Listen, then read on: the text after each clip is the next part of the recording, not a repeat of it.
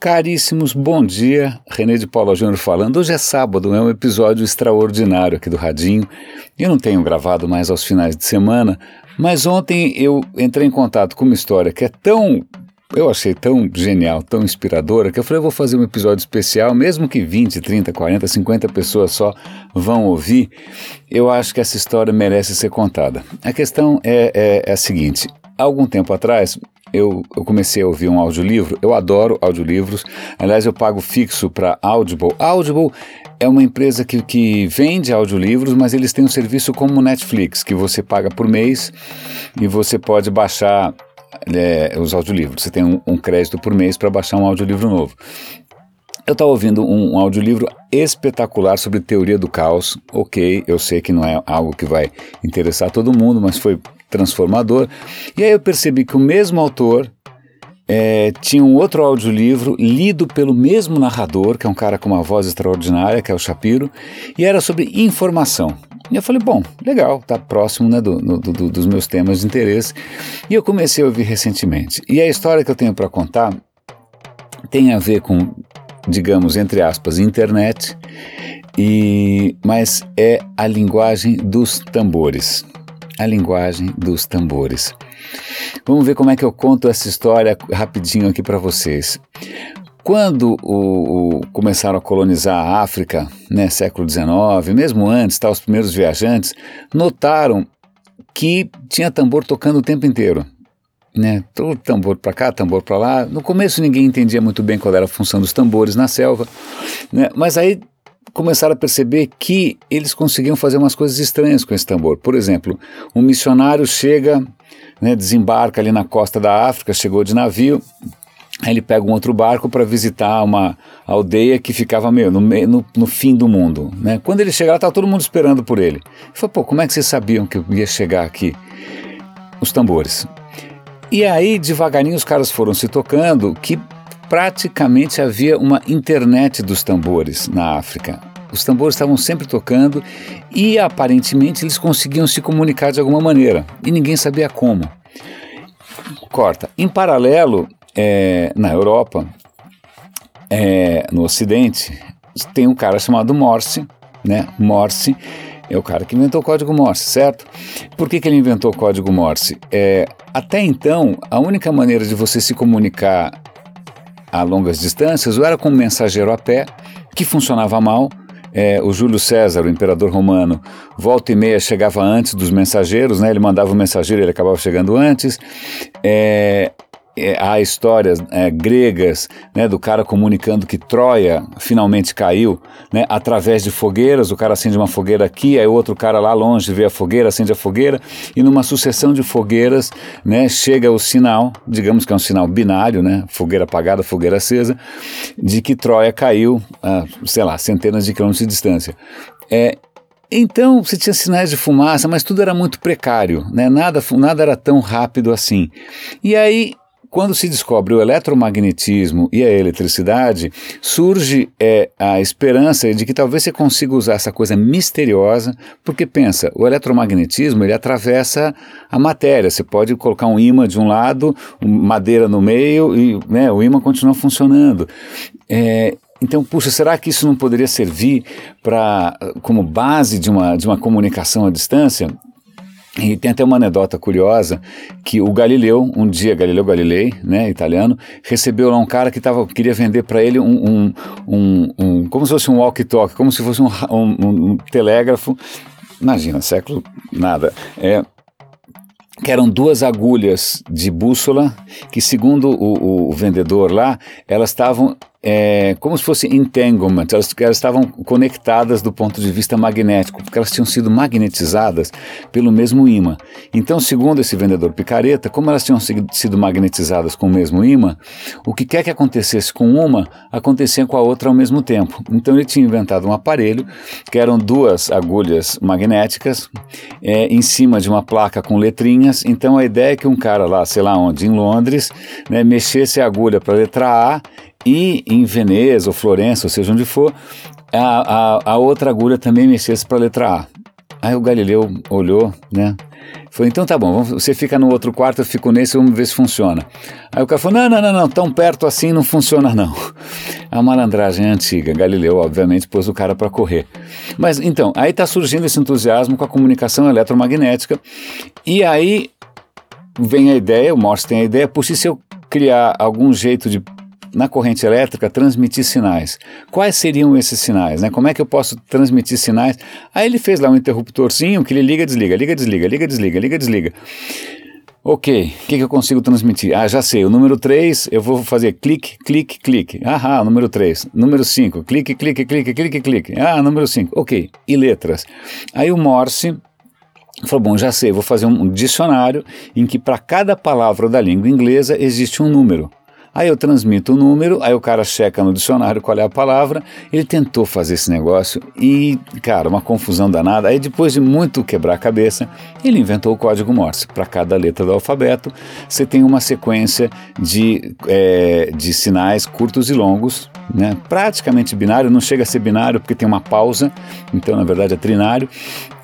Então ele inventou o código Morse e aí finalmente o telégrafo decolou. Voltemos para a África. Há séculos na África, há séculos, os caras já tinham uma solução que funcionava super bem, que não era código Morse nem nada, que eram os benditos tambores. E quando os europeus chegaram lá e viram os tambores funcionando, pensaram: pronto, é código Morse também. Só que ninguém entendia como é que funcionava esse código. No livro, o cara descreve como que as mensagens são é, traduzidas. Então, por exemplo, se você quisesse falar para o cara volta para casa, pelos tambores, a mensagem é: coloque as suas pernas embaixo do seu corpo, na direção da aldeia em que você nasceu. Era uma frase longa, meio poética tal. Tipo, não tenha medo, ficava que o seu coração não saia pela boca no momento. Também, de novo, uma frase longa, meio poética, meio lírica tal. Então, qualquer mensagem dos tambores, quando você traduzia, ela era assim, praticamente uma história. Né? E aí, eu vou contar, essa é uma das partes mais interessantes, por que, que as mensagens dos tambores, quando são traduzidas, elas são praticamente versos.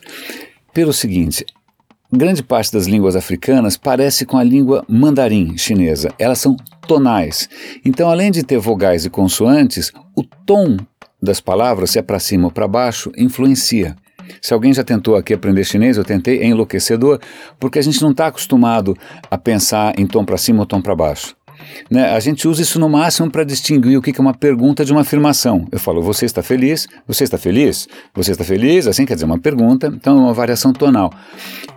Em línguas africanas e no mandarim, o tonal é importantíssimo. Então, você tem uma palavra que, em princípio, a gente falaria do mesmo jeito, e eu vou chutar, porque eu não lembro a palavra, vamos supor que fosse laçaca.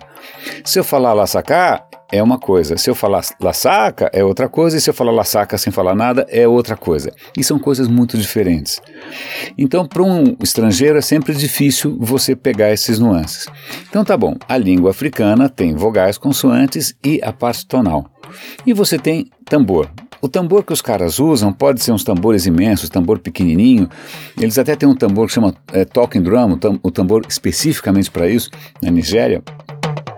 Mas então tá bom, se a língua dos caras tem tanta riqueza, como é que você traduz isso num som de tambor? Tambor não tem escala, não tem nota, não é um piano, não é um violino, não é nada, é um tambor. O que acontece? O tambor tem dois tipos de toque, um toque assim e um toque assado. Isso eles conseguem fazer, né? Dois toques binário. Pô, mas como é que você traduz uma palavra, uma frase usando o binário? O que, que eles fazem? Como as palavras africanas têm vogais consoantes e a parte tonal, eles abstraem as vogais, eles abstraem as consoantes e eles só pegam a parte tonal.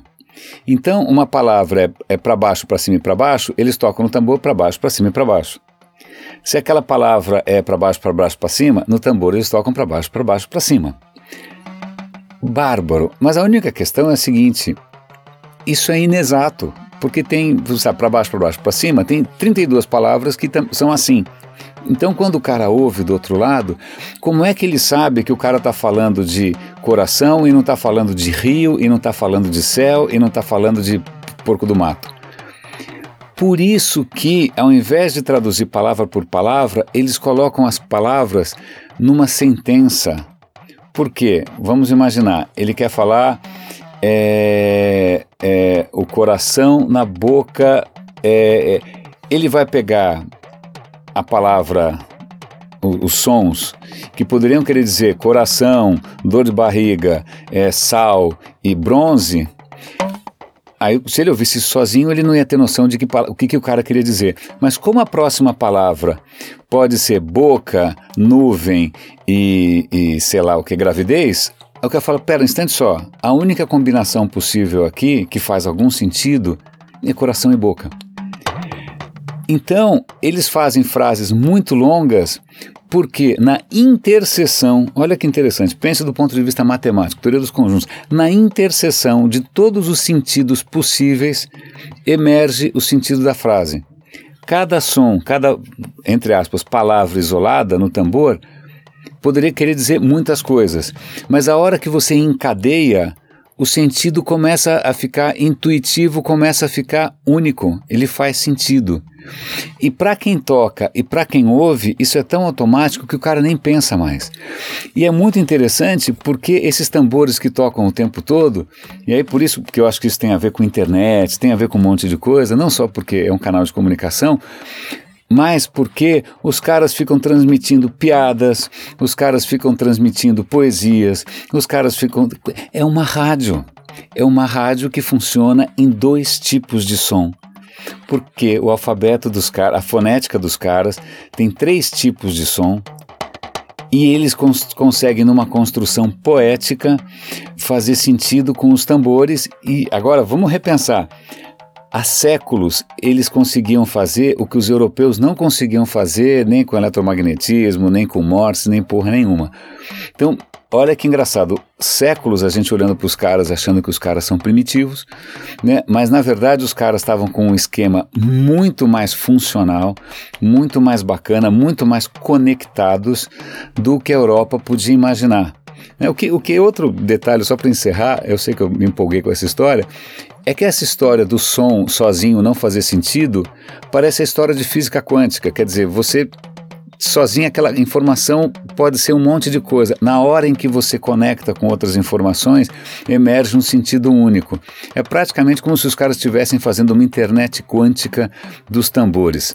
Caríssimos, eu eu não sei, essa história me inspirou, eu achei muito bacana, espero que tenha valido a pena vocês escutarem. É, eu coloquei um outro som um pouco diferente aqui no fundo. Esse som, justamente, é o de um talking drum nigeriano.